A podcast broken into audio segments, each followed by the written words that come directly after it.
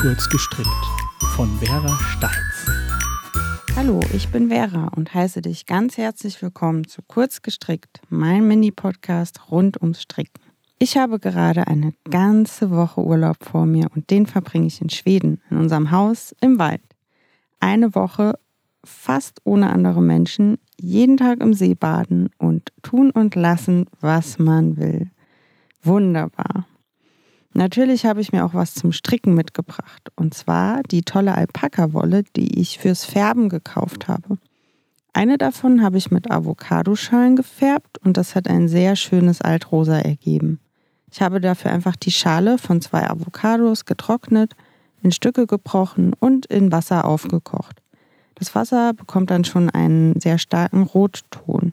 Und die Schalen habe ich danach herausgefischt und anschließend die gebeizte Wolle, das waren bei mir 100 Gramm, darin eingelegt. Nun habe ich ein Knäuel weiße und ein Knäuel rosa Wolle, mit der ich vorhabe, einen Schal in Brioche-Technik zu stricken. Man nennt es auf Deutsch auch Patentmuster in zwei Farben. Brioche finde ich schon ein bisschen schöner. Diese Technik habe ich vor kurzem erst so wirklich entdeckt und ich finde, es sieht echt toll aus, was man damit alles machen kann. Was man damit bewirkt, ist ja eine Art 3D-Struktur. Anfangs dachte ich auch, das muss wirklich schwierig sein. Aber jetzt wollte ich es doch mal ausprobieren und habe mir zuerst einmal ein Tutorial angeschaut und so schwer scheint es doch nicht zu sein. Zumindest wenn man nur einfache Längsstreifen macht.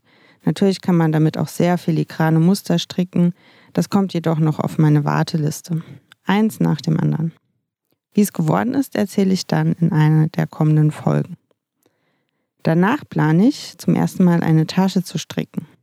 Ich denke, das ist auch nicht weiter schwer. Also das wird eher so eine Art Beutel, nichts Kompliziertes. Ich habe die Tage in einem Newsletter von The Woolmer Company fünf Designer-Strickanleitungen bekommen. Und da war auch diese Tasche von CMM in Sweden, ein schwedisches Designer-Duo dabei. Den Link zu den Anleitungen, bei denen du auch ein Beanie oder einen Schal findest, ähm, den gibt es in den Show Notes. Oder such einfach auf woolmark.com nach Knitting Patterns. In dem Artikel findest du übrigens auch einen kleinen Abschnitt darüber, wie sich Stricken auf die Gesundheit auswirkt. Und zwar gibt es eine Studie, die belegt, dass Stricken die Herzfrequenz im Durchschnitt um elf Schläge pro Minute reduziert. Man sagt schließlich nicht umsonst, Stricken ist mein Yoga oder Stricken ist Meditation. So, und nun auf zum See und danach stricken. Ich hoffe, du hast eine wunderbare Woche.